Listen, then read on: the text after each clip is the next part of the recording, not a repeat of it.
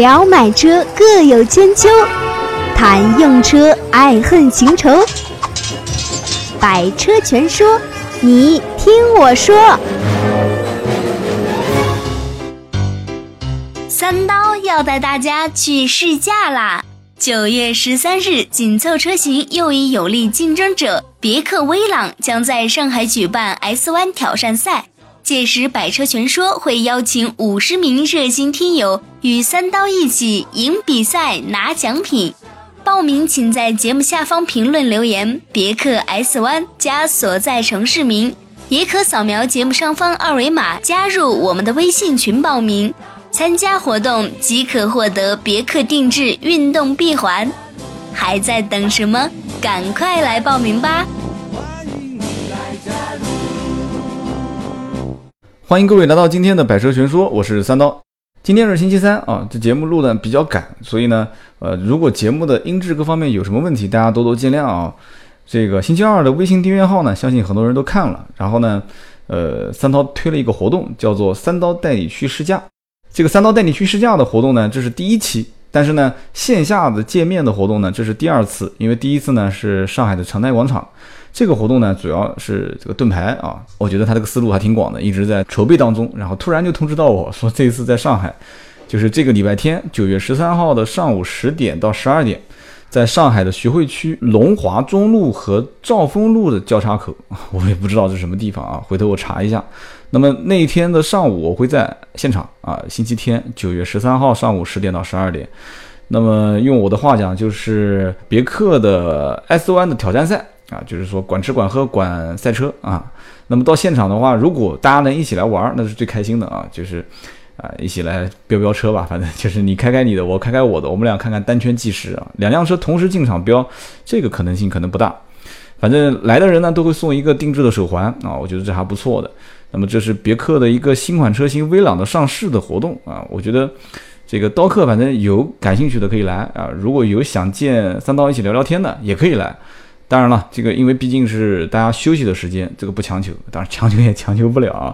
反正大家自愿啊，挺好的。就是以后这个三刀带你去试驾，我觉得更应该是从大家的自身的需求出发啊。所以呢，一定要关注我们微信的公众号“百车全说”。哎，你看这个广告打的多么自然啊！就是关注一下微信公众号“百车全说”，我们在论坛里面你发的每一张帖我都能看到，而且几乎百分之百我都会回复。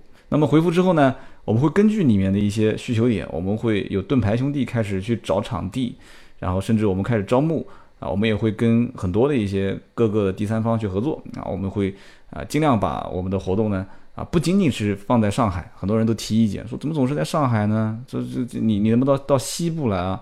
啊，我也很喜欢去西部啊，西部风景好啊。你想想看，连我的这个老本营南京啊，都一场都没举办过啊，反而是在上海举办过两次。那么后面我们陆陆续续会可能南京啊、北京啊、广州啊、深圳啊，我们开始慢慢做，然后后期一点一点的，我们在全国各地啊，那有时间有机会，我们肯定会见啊，我们肯定会能见到面的啊。反正前面呃前面的节目呢是啰嗦了一一小段啊，我们开始切入到主题。今天是星期三啊，我们星期三后期啊不是后期了，就是后面的每一期了。我们周三啊，我们把以前说一台车，我们变成说很多台车啊，我们会把我们的微信。公众号啊，公众号里面买百车论坛，大家提的这些问题，我会捡一些啊比较有典型性的问题，我拿出来跟大家来说一说，或者我觉得啊比较应该说一说的啊，或者说我会看到有些帖子回复的人非常多，就大家比较关心的问题，我也会拿出来讲一讲。那么我确定会在节目里面说你的问题的话，我会在这个帖子的后方会告诉你你的问题已经被选中啊，我们在节目当中会说，然后同时会告诉你是哪一天。啊，比方说我会留言说问题，我会展开来讲，会在九月九号那期节目里面。那么其他听友看到之后，如果感兴趣，也可以关注啊。那我相信上那个论坛的大多数都是铁粉啊，非常感谢支持。那么今天主要选了七八个问题，但是有些问题可能回答比较短。那么基本上我觉得可以啊，很多问题都是关注度比较高，回帖都是四五十个啊，点击量也是四五百。你想手机微信论坛能这样子已经不错了。但是我我我正好插一个题外话，我一直很奇怪，为什么腾讯的这个就手机的这个论坛，我的排名一直在两千五百名开外呢？我每一天的签到人数也不少，也有三四百人，有的时候都四百多人。啊，少一点也是两百多人。我觉得我看了一下排名，怎么也应该能排到前二十，但是在两千八百名之外，我我不知道怎么回事啊。所以希望有腾讯的人听到了能帮我解释一下，就是我们的听友啊，当然也是联系盾牌啊，感谢。那么首先我们看第一个问题啊，有一个兄弟是这么问的，说二零一五款汉兰达年底会有优惠吗？其实我本来是想选一个大问题啊，有一个兄弟是这么问的，说年底车价会有优惠吗？但是我觉得这个问题可以说一整期啊，所以我就挑了一个小问题，就是二零一五款汉兰达年底会有优惠吗？汉兰达这个车现在是特别特别特别火啊，很多人都很看好这个车。但是如果要是去 4S 店跟销售员聊一聊的话，销售员很困扰，为什么呢？因为买汉兰达的大多数都是冲着什么呢？啊，都是冲着它这个大七座啊，甚至有人讲叫大八座，就这车甚至能甚至能坐八个人，而且把后排座椅第三排如果直接放倒的话，那后备箱空间那个做点什么羞羞的事情，大家估计都懂啊，那个后备箱空间绝对是杠杠的啊。那么这个车子不管是装货还是装人啊，反正都合适，就是空间大，巨大啊。这新改款的就不说了，以前老款也是大，但是这车我开过啊，新款老款我都开过。呃，平心而论啊，我不喜欢啊，我不喜欢这种驾驶感受。你说它肉吧，也不是肉，反正就是丰田的这种油门的，就有点神经质的这种感觉，我我不是很舒服。而且这车方向盘又比较轻，我总是觉得开一个这么大的车子，总归应该相对来讲不应该是这种这种这种很轻盈的感觉，就像一个胖子，应该怎么说呢？一个胖子跳街舞，跳街舞也不太对，一个胖子跑短跑。也好像不这个形容也不好，反正就是那种看起来很臃肿，但是开起来又感觉那车子有点有点这种调教的比较 神经质的感觉啊。反正丰田大多数都是这样啊，卡罗拉、花冠啊那种油门，但是开习惯了也就好了，就是你习惯也就好了。特别就是家里面有一辆日系，有辆丰田，有一辆德系啊，有一辆大众或者是这个奥迪、宝马、奔驰的话，那我估计你开起来感觉真的就，因为我就经常会这样的，就日本车、德国车来回切着开。就会很不习惯，知道吧？就油门的深浅、刹车的这种感应。如果家中真的就像我一样，比方说，当然了，你看我透露了我自己啊，就比方说有一辆日本车，有一辆德国车的时候，你就会很明显的发现啊，就是两个车的感觉天差万别啊，千差万别。那么呢，我回答正题吧，就他说这个汉兰达年底会有优惠吗？然后听友回复是这样的，说一般买车跟买房一样啊，春秋天比较便宜，年底或者春节肯定不便宜啊。我支持这个观点啊。我支持这个观点，但是买房我不知道，我最近一直在研究房子的事情，买房我不清楚，但是车我很清楚，讲的是对的，就是说，呃，也谈不上春秋天一定便宜吧，秋天因因为秋天毕竟赶上一个十一啊，春天赶上一个春天有没有赶上五一啊？啊，春天没有，春天有个三幺五啊，三幺五也算是个大的节日，反正就是各方面的原因，以后我会跟大家去详细分析，就是一年的十二个月具体。为什么这几个月会降价？那几个月不降价？为什么这几个月便宜？那几个月有可能不便宜？会带你分析，而且我会带你去拿几个典型的品牌出来，我把他们的从这个家底都给你翻一翻啊，就是它的什么厂商的配比啊、库存啊、整体的销售任务啊、进度啊啊，你为什么会买到这个车的价格高啊？为什么低啊？以后我们肯定会讲啊。那么今天我们就讲的汉兰达，汉兰达我推测啊，今年年底前不加价的可能性都很小。不加价的可能性都很小，现在已经快九月份了，它的整个的产能基本上是能看得到的，啊，整个的它厂商的产能，产能其实就是它的，就像买房一样，就是这个存房量，房量有多大，就是它供应有那么多，就那么多嘛，对吧？这个车子我为什么讲销售比较烦恼呢？因为大多数人都是冲着那个就是大七座去买的，那个七座呢，呃，豪华型，二十九万四千八。这个听友问了最后一句话，说这个车值不值三十万？所以呢，我基本上也推断，你看的也是这一款啊，七座豪华版啊，也是个人推断就是爆款嘛啊，二十九万四千八。为什么？其实也我也可以分析一下为什么这个车卖得好。首先，中国人买东西基本上会以什么呢？就是以我有可能能用到这个功能，那我一定得有啊。也许我将来不用。那么七座就是五，因为二十多万、三十万的车，应该家里都是换了一辆了啊。就是当然也有会首次购车。那么换一辆的话，前面这个五座可能就偶尔会遇到这种不够坐的情况，而且现在本身，你想现在是属于二拖四的状态。什么叫二拖四呢？啊，二拖四拖一啊，就是两个年轻人带四个老人带一个小孩儿啊。将来可能放就是不是将来了，就现在二胎制度又放松了，那可能是二拖二甚至二拖三，对吧？二拖二拖四拖三，二拖四拖二，就两个年轻人带四个老人再带两个小孩儿。所以这个七座，你看啊，二拖四六个带一个小孩儿七个。大家就大家一起出去玩，而且两家这个亲家关系也好的情况下，反正这个七座的车子呢，是一部分人的刚需，但是也是一部分人呢，啊，可能觉得说这个车最低配都要卖到二十五万多，那我不如买个高配了，七座又是豪华，还是四驱，对吧？就贵四万块钱，所以呢，这个车子卖得好，也就也就顺理成章了啊，二十多万，呃，讲起来是二十多万，其实三十万嘛，没什么优惠啊，甚至还有些地方加两千块钱装潢，强制加啊，有的是两千现金。我呢，个人我就不是很主张加钱买车，但是有时候没办法，有的时候真没办法。你特别喜欢，就看了就已经是食之无味，夜夜不能寐，你怎么办呢？啊，这车呢，我再提一点啊，储物空间不错啊，藏点私房钱什么都可以啊。后排放倒我也讲过了啊，装人装货都合适。反正这个车子呢，呃，销售员也很痛苦，大家都在看的都是这个爆款二十九万多的啊，其他都不看。那么客户呢也很痛苦啊，二十九万多跟二十八万多就差个四驱，然后差一点什么全景天窗啦，一些简单的配置。反正我个人觉得说，多看看吧，啊，多看看。你要如果一定喜欢七座，我也没什么话好讲了。确实这个车七座现在杀伤力很大啊，很大。你看第一个问题是聊的时间也比较长啊。那么第二个问题呢是有人问啊，说这个新手买车很纠结。想和三刀互动，你也可以搜索微博、微信“百车全说”。以后大家如果再提纠结这个问题，你问我啊，我我基本上是不想再放节目里面讲了，因为我也是个纠结的人啊。但我这个纠结跟你不一样，嗯，我怎么不一样呢？就是用我家夫人的话讲，叫什么呢？就是我买大东西从来不纠结啊，就买房买车，基本上看中就就入手了啊。那么如果说是买小东西，当然我也没什么钱就是了，看中入手那是因为看了很长时间啊，看了很长时间。那么如果买小东西，我会非常纠结。我在淘宝网上看一样东西，可能就买个十块钱的东西，买一根线，我能看两个小时啊，就前前后后比比看看，然后我的个天呐，看到最后我都快成那个，都快成电工了啊，我都快成专家了啊，什么什么这个数据那个数据我全看了一遍啊，最终买了一个啊，可能还不是很便宜的啊，所以呢，就是我买小东西纠结，大东西不纠结啊，所以你们再问我说啊，我是一个选择综合症的患者啊，我想让三刀帮我一下。啊，我求求你了，你别让我帮啊！以后大家记得啊，让我帮忙选车，让我给建议，给我二选一啊！我求你了，给我二选一。你给多了，我我也收不住，你知道吧？我会很很痛苦啊。这个哥们儿呢就给多了，这哥们儿怎么给多了呢？他说我呢毕业两年，手上攒了一点钱，考虑呢实际需要，想买辆车，上路九万啊，这个这个目标非常明确。这个大学毕业两年存了九万块钱，不错啊，小伙子，两年存九万可以啊。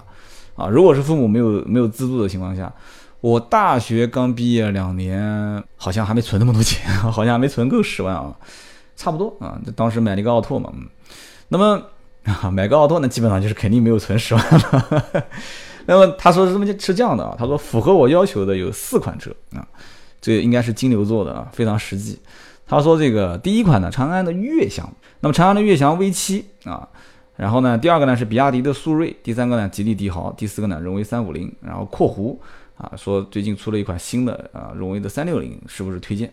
他自己是这么分析的，他说啊悦翔呢啊网友反映轮胎质量不好。哎，对了啊，你要如果说这个话，我就估计你应该是悦翔看了很长时间了，而且看了很多论坛。悦翔前段时间出了一个轮胎门，就是大概在年初的时候吧啊，我也喜欢逛论坛啊，我有的事也喜欢到处看。然后看看汽车头条、汽车新闻什么的，哎呀，我又给头条打了个广告啊。那么就是说，当时反应是，就是悦翔的轮胎啊啊，当时用的应该是叫朝阳轮胎吧啊，朝阳还是朝阳？朝阳轮胎，反正不管多音字了。当时这个轮胎呢是裂纹、脱胶、爆胎。所以说实话呢，这个爆胎我倒不会觉得是轮胎问题啊，有可能是你你蹭路牙什么的。但是这个裂纹，新车轮胎裂纹这个。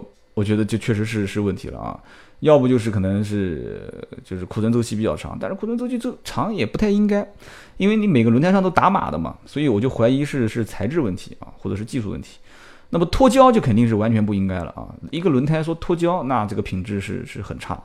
所以呢，有人讲说这是批次问题啊，后面的批次没出问题，但是年初就是今年年初一月份的那段时间呢很多一批车都出问题了。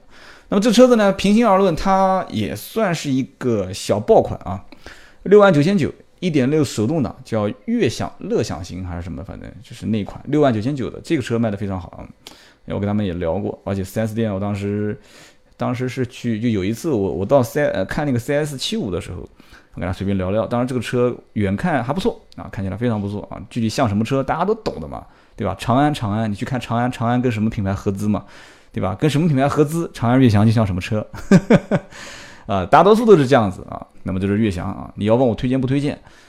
轮胎呢，其实都小事啊，但是这个车子呢，可能小毛病也不少，有些时候什么按键啊，这按的不是不是很灵光啊什么的，你自己看啊，反正这个车子空间啊、外形都还行。那么第二个呢是苏锐。速锐呢？我告诉你啊，我还真帮我身边一哥们儿，以前是一个消防队的一个队员啊，然后呢，现在在在在，好像自己也捣鼓点小生意啊，卖卖什么古玩啊，我也不太懂啊，卖卖什么弥勒是吧？我讲不出来那些东西啊，积雪石是吧？反正天天在朋友圈里面发啊。这哥们儿当时给他老婆就买了一个速锐啊，但是现在可能挣到钱了，也给他换了车。当时我就跟他聊过啊，但后来我在网上也看了，就这个车呢，目前来讲配置很高，很多人都知道。啊，稍微配置高一点点，全车带 ESP 车身稳定系统啊！你想想看，一个 六七万块钱的车啊，还能让价，可能让的不多吧，四五千块钱，三四千块钱。那么这样一款车说带 ESP 车身稳定系统，然后还带了很多配置，你想有的不想有的全都有啊，导航、多功能方向盘什么都有。那么这个车子呢，唯一感觉不好的地方就是，我强烈建议你上高速开啊，不要在市区开，把速度拉上来你就知道了。隔音非常差，噪音非常大啊！不管是风噪还是轮胎的胎噪，所以想清楚再买啊！如果市区代步啊，你就喜欢配置高啊，你就喜欢车子，反正就是又大，功能又全啊，牌子无所谓啊，你可以考虑考虑，没问题。那么第三个呢啊，包括第三、第四，就是荣威三五零跟荣威三六零。荣威三五零、三六零，我只给你一个建议，就是什么呢？你要空间大，买三六零；你要配置高，买三五零，就这么简单。两个车子本身很多技术都通用的啊，两个车子本身现在怎么说呢？三五零其实还是比较推荐啊。荣威三五零，我身边很多人买了都说不错，而且这车呢，按我个人看啊，个人推断就是它整个三百六十度转一圈下来，谈不上惊艳，但是呢，这个家用怎么看没有什么，就是就打个八十分嘛，就是没有什么让人感觉很失望的地方，不管是从车头啊侧侧面的线条还是车尾。反正我觉得荣威在自主品牌当中其实做车还是可以的，但是呢，你要如果太较真什么悬挂啦、操控啦这些东西的，我觉得怎么说呢？因为毕竟荣威也是我当时这个上上过班的第一个品牌啊，个人还是带有那么一点感情色彩的啊，还行。那么最后他问的这个是吉利帝豪，帝豪我个人是这么推断的啊，帝豪的爆款是一点三 T，一点三 T 手动挡跟自动挡都是爆款啊，那么。自动尊贵版十万零八千，大概也就现在优惠三四千，有些地方可能五六千吧。那么这个车子现在目他自己讲啊，就是听友自己讲说，一到七月份销量很乐观。哇，你现在连销量你都开始关注了啊，说油耗也还可以，那肯定的嘛？一点三的排量的车油耗能高到哪里去呢？反正我只推荐你一句话，就是帝豪如果长期跑高速，个人不推荐啊，个人不推荐。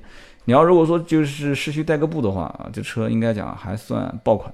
所以呢，瑞翔、速锐、荣威三五零、三六零加吉利帝豪啊，你不要问我，你要问我我也很纠结。这几个车各有优劣势，我已经跟你讲过了啊，你自己做选择。然后呢，第三个问题是一哥们儿是这么问的，他说斯巴鲁的 BRZ、丰田的八六选哪辆啊？回去掷硬币吧啊，正面选斯巴鲁，反面选八六，就这么定啊。反正基本上也大概就这么个概念，反正我也不知道该怎么选，两个车都一样啊。有人讲说插一把差速锁，插一把差速锁又怎样呢？对不对？那我还讲说，一个是运动套件，一个是什么什么套件的，两个车套件也不一样，但是基本上这个外形还是很很难是一眼分辨出来的啊。如果我把两个标一换啊，反正呃，我只给你几个意见，我在论坛里也回复了。第一，在国内大部分人认为啊，斯巴鲁品牌是比丰田要略高一点的啊，当然了，4S 店建的也可能比丰田啊，这个怎么讲呢，也是更那个一点啊。而且你将来你买斯巴鲁，你是跟啊，你是跟森林人，你是跟啊，XV，你是跟力狮的车主在一起保养啊？就听我上一期路虎保养的那个事情，维修啊，两个人在一起维修，说，哎，你的车也坏了，你坏哪里了啊？你坏哪里了？你做什么行业的啊？结果两个人还成为朋友了啊！买斯巴鲁就跟斯巴鲁的车主成朋友啊！买丰田八六，虽然它是进口的丰田，但记住啊，你是跟丰田的车主做朋友。但我我没有这个意思啊！我上一期我没有看不起屌丝，我只是调侃啊。上一期有人讲说，我提了一个观点，我说只有屌丝才喜欢买。质量好的车啊，高富帅老板都无所谓啊，质量好和坏不关键，品牌是很关键的啊。你可以不认同我的观点，那我没有任何一点看不起人的意思，但是这就是我的观点，我觉得这个观点，而且还没说错，而且我一定说的，有的人有的人是有共鸣的啊，但是你可能也觉得说不敢讲，因为你讲出来怕有人骂是吧？我们无所谓，自媒体嘛，对吧？所以呢，八六还有 B R Z。你要问我推荐哪一个，回去掷硬币啊，很简单啊。当时有一个听友是这么讲的，说素车啊，我给大家解释一下什么叫素车，就是没有改过的车叫素车，就是原厂出来的啊。素车两辆车外观上没区别。那么丰田和斯巴鲁好像是有协议的，就是 B R Z 的产量要比八六少很多，所以作为啊个性化的车，我觉得买斯巴鲁的优势可能更明显一点啊，因为斯巴鲁可能产量产能更少一些，路上更少一些。呃，这个观点也认可也不认可啊，因为本身这个车子就你你其实在路上你开个八六或者开个斯巴鲁，不认识的人就是不认识，对不对？我能这么理解吧？对吧？路过老大爷老大妈跳广场舞的，他不认识就是不认识。认识的人，你不管是开八六还是开 B R Z，你路过打一眼我就知道是哪个车，怎么可能不认识呢？对吧？看个标就知道了。而且我感觉就是八六跟这个 B R Z 的车主一般都是属于自嗨型啊，都是属于自嗨型。因为这车其实从外观上来看是个跑车，但是呢，因为在国内有美人豹做过这个先驱啊，已经做过铺垫了，就一下把这个逼格拉得很低很低。所以你现在再开一个两门的。啊，就是外观各方面看起来其实档次也不算很高的这种小跑，啊，我觉得是蛮悲剧的一件事情。就是你一直在自嗨，但是别人认为你就是一个穷屌丝，一直在那边自己嗨啊。如果你的车技再差一点的话，那基本上那就是洋相百出啊，洋相百出。所以呢，啊，又有一个听友回了一句说啊，我前段时间刚卖了一辆八六啊，我估计可能是丰田的一个销售。他说，呃，我跟客户是这么讲的，两台车呢外形、数据、尺寸都一模一样啊，尺寸都一模一样。就是 B R Z 多了一个后轮差速锁啊，就刚刚提过了啊，所以也不仅仅了，当然外观各方面也是套件不一样。他说：“你知道我是怎么跟客户说服他买八六的吗？”他说：“我就讲了一句话啊，他就叫八六啊，这就足够了啊。你这是碰到运气好的啊，你要是碰到我，你说他就叫八六，那我说那我还不叫拓海呢，对吧？藤原拓海啊，我还不叫拓海啊，所以我掉脸就走了。”现在的八六不是以前的八六啊，不要拿头文字 D 往里往里填，大家都知道啊，都是成年人。那我们继续往下看啊，啊，最后再再讲一句啊，很多的一些车评人都说这个车悬挂千万千万不要动啊，悬挂千万不要动，不要做什么短弹簧啊，做一些改装避震的事情啊。反正这个车属于那种不改装轻松上路就可以飘的车型啊，前置后驱啊，我非常认同这个观点啊，非常认同。我们下下面继续往下看啊，问题第四个啊，有人问说提车时发现冰雹砸到了坑，就是冰雹砸了个坑啊，我可以换车吗？他说他的车当时提了已经有两个星期了啊，但是本人一直不在当地。呃，我当时想上牌的时候啊，跟车一起提走啊，当时你估计车在 4S 店应该是停在 4S 店两个星期。他说今天提车的时候，我发现机盖上面有很多小的坑。那么还有行李架的四周也有这样的一些小坑啊，我可以要求换车吗？然后听友就问他说：“你是交了钱还是没交钱？开了票还是没开票？啊，没交钱没开票可以换啊，交钱开票了就换不了。”他说：“哎呀，完蛋，我已经交了钱也开票了啊。”然后这哥们儿后来又说：“啊，他说我跟 4S 店谈过了啊，4S 店给了三个方案，第一个呢是换车，但是要等三个月，而且优惠幅度会缩水啊。第二个呢是赔钱啊，赔多少钱呢？三千块啊，然后自己去修。”或者呢，丢给 4S 店修，呃，但是要等一个月，这个小毛病要等一个月啊！我的天，他说第三个呢，就是更换机盖，就是换个新的，然后呢，旅行架上面的这个修复呢，找外面的师傅，用这种吸附的方式把它给给做好，然后保证修复的跟新的一样。呃，他说我现在目前是选第三项，我个人建议是这样子的啊，如果你跟 4S 店已经达成一致，签了字了，你就不要问我了啊，你问我只会平添烦恼啊，只会让我就是会干扰你的你你你的情绪啊。如果你们还没谈拢，真的你现在就只有这个三个选项三选一啊，我个人也比较建议你拿第三项啊。那么同时呢，我个人觉得啊，你如果确实如果文字啊、签字啊这些东西都没有跟他谈拢的话，我觉得第三项光是帮你把机盖修复跟这个行李架这个旁边给修复的话，可以适当的要一点东西，谈一点点赔偿啊。我觉得 4S 店应该是同意的啊，无论是保养还是送刚刚你提的那个送个什么龙膜什么的。我觉得应该是会同意的啊，应该是会同意的。我们看一下第五个问题啊，一个哥们儿是这么问的，他说：“国产的神车在哪里啊？”他说：“中国为什么造不出神车呢？啊，为什么大众啊、丰田啊啊这个这个满大街的跑啊？但是这个中国人应该讲最了解中国人自己啊，对吧？中国人最了解中国市场啊啊？难道外面人、外国人比中国人还了解自己吗？”啊，就说那个博瑞吧，啊，说这个车子造那么多功能，那么多按键啊，也不是说不可以，但是为什么不能造简单一点呢？为什么 简单一点的车不就小毛病少吗？啊，价格亲民一点不更好吗？啊，他说我很期待神车的出现啊，我来解释一下我的观点。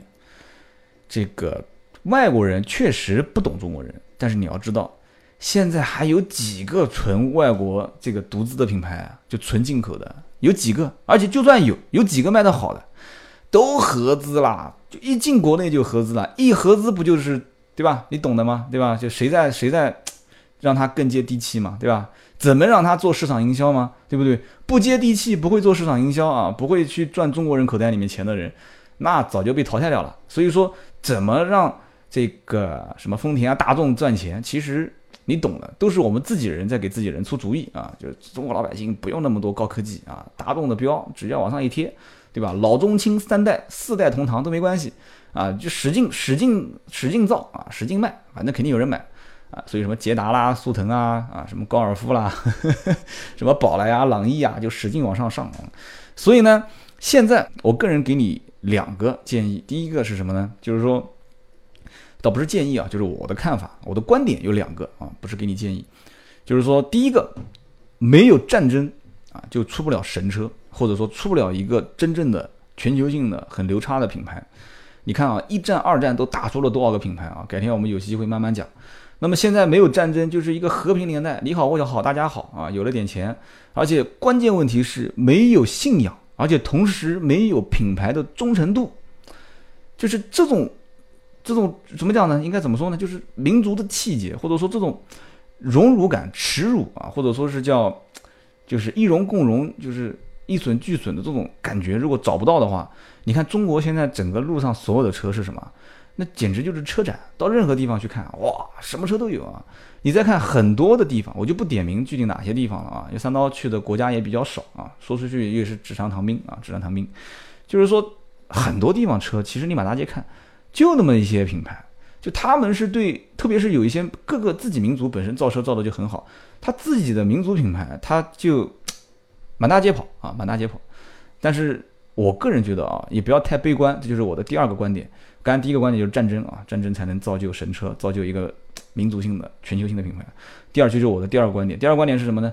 就是说大家现在没有一个共同的这个荣辱感，没有一个民族的气节啊，没有一个这种应该怎么讲呢？就是共同的信仰。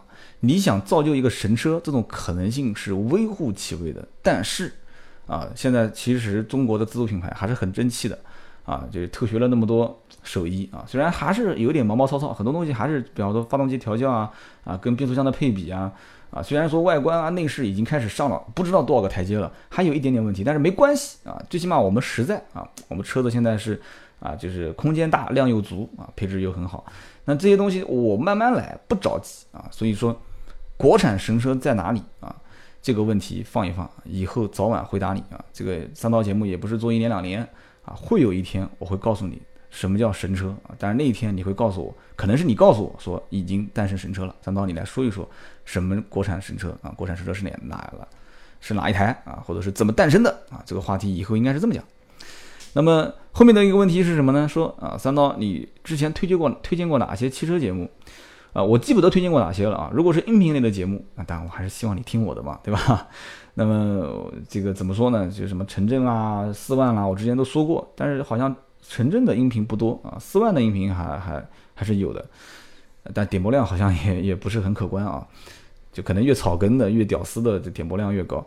那么视频我可以推荐一个啊，视频有一个叫 Pimp My Ride，但我英文拼的不是很好啊，叫 P R M P，然后 M Y 啊 P R M P，然后 M Y 就是我的，然后 ride ride 啊，就是可能是驾驶的意思吧啊 ride 啊，反正整个连起来我也不知道啥意思，反正就是这么个英文叫 pimple My Ride。那么这个呢，是我当时非常喜欢看的。那么这个是什么呢？就是说是一个旧车改造的节目。那么改成什么样呢？就是非常非常烂的车，可能这个方向盘都快掉了啊，然后给他们去改，改的简直就是我勒个天呐啊！我当时就觉得 那简直你你能怎么想？你只有想不到的啊，没有他改不了的。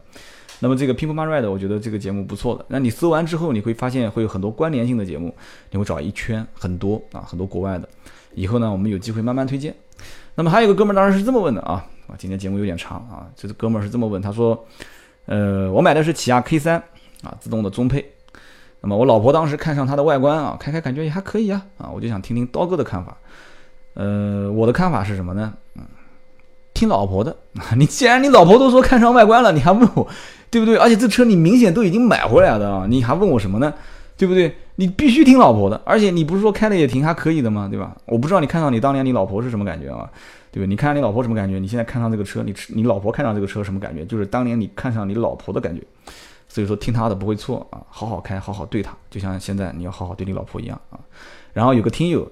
就是哪壶不开提哪提哪壶不开提哪壶，啊，他就他就回了这么一句话，他说：“哎呀，这个车啊，漆面很薄，四年左右就开始生锈了。哎呀，我买的是珍珠白，我还加了一千块钱呢。嗯，你这不是有，你这不你怎么知道人家买的不是珍珠白呢？啊，这 四年之后开始生锈，我看我们家楼下那个车停了好几年了也没生锈嘛啊，但是也不一定啊，可能他在某些地方生锈我没看到啊，也可能他。”啊，生锈之后自己去偷偷摸摸把漆给重新做了啊。反正怎么说呢，起亚其实平心而论，这两年现代啊，最近八年来就整个韩国车突飞猛进啊，这个不得不承认啊，就是有一种种有一种感觉，有点想想要去干掉德国车的这种感觉啊，就是已经已经基本上德国车现在是四面楚歌啊，已经不提了。改天我们去好好聊一聊关于德国车四面楚歌的故事，对吧？就日本车现在对吧？丰田跟大众一直是想抢全球排名第一嘛。这日本车啊，丰田啊，本田、日产现在也是，日产这两年也是销量也是上来很多啊。反正改天一点一点慢慢聊吧，反正这个有的是机会。最后一个问题啊，有哥们儿是这么问的，说为什么车上都有点烟器和烟灰缸？难道你不想要吗？你不抽烟是吧？这点烟器和烟灰缸，那这样吧，我就把一个听友当时给你的回答啊，我讲给你听啊。这听友是这么说的，我觉得我们听友当中专业的人还是蛮多的啊。他说啊，有两个听友，我觉得观点我都认可啊。一个听友是这么说，他说要尊重所有人的生活方式，即使他是一个烟民啊，你可以不抽嘛，但是车上不能没有，就是就尊重别人的生活方式嘛，对吧？没有这样的东西。那么另外一个听友的观点，其实就是当时我想回复的。我看这个听友把我想说的话已经基本上都写上去了，所以当时我只回了一个啊。我当时回了一句话是什么呢？我说如果没有点烟器跟烟灰缸，就像。没有 CD 机一样，大家现在都不听 CD 了嘛，对吧？大部分人应该都不会听，对吧？SD 卡啊、USB 啊、呃苹果接口啊，很多车上都有嘛。它为什么 CD 机还留着呢？一样的道理，因为不给你留着，不就是等于减配了吗？你会买一辆减配的车吗？你就是不买，你也会吐槽嘛。所以这哥们儿当然就这么讲的，他说，啊，现在这个设备就这些设备啊，已经不管用不用，都成了默认要有的设备，而且成本也不是很高。留着呢没有错误，但是取消了一定会被吐槽。那么而且后装的电子产品，呃，都会用点烟器的接口来取电啊。那么给了接口之后，不给点烟器的这个插口，就是一个点烟器的那个按钮，就感觉怪怪的啊。那么所以说都会每个车标配点烟器、烟灰缸啊。但是现在很多烟灰缸都是属于可以拿走的，不是像以前那种固定的。就是一个一个小翻盖，翻开来之后里面一个小盒子，现在都是一个那种像像像一个小罐子一样的，你平时可以放点零钱什么的，你不抽烟，你放点零钱也挺好嘛。那么今天的这个八个问题啊，就时间也比较久，而且今天录的时间也比较晚，也比较晚，真的，我在此也是非常感谢我们一直在帮我默默剪辑的这个剪辑师啊，也是我们那一档节目啊，我 以前好像没说过，就是。往事并不如烟啊！现在已经停播了一段时间，他真的很忙啊。他改天他跟我说了嘛，他改天还是会继续去录。就是往事并不如烟的主播，就是我这档节目的剪辑，咔嚓一下把我中间很多的一些什么咳嗽啊一些声音给处理掉。那么非常感谢他，因为这些这期节目我录的真的很急，而且很多听友问说能不能时间再长一点。你注意看啊，不管他怎么剪，我中间是没有断过的，三十五分钟到现在为止，我一口水都没喝啊！我说的都满头大汗了，今天也比较热。到现在为止，你还希望我说一个小时？我真的撑不住了。我脱口秀也不喜欢中间断掉，然后再再接着说啊。所以希望大家多多见谅啊。二十多分钟、三十多分钟已经是我的极限了。感谢各位的支持，而且最后我再说一句啊，一个小广告，听到最后的铁粉。这个星期天，九月十三号的上午十点到十二点，这个别克有个新款车型威朗上市，然后呢举办了一个这个 S 弯的挑战赛，那么你来。举起你的手机啊，大喊一声“我是刀客”啊，用我们的订阅号里面的文章给他看，你就可以进场。进场每个人会送一个，只要你试驾，送一个别克定制的运动手环。那么在上海徐汇区上午的十点啊，九月十三号，徐汇区的龙华中路和兆丰路的交叉口那么这个活动的名字我们叫做“三刀带你去试驾”，以后也会成为一个常态，也希望大家多多支持啊！如果去上海的朋友，我们周日见，我们周日见。那么今天这期节目呢就到这里，我们下一期接着聊。听到最后的都是铁粉，问问题、吐槽、互动知识，快快成为刀客！长按节目上方二维码，赶紧向组织报个到，有组织才过瘾。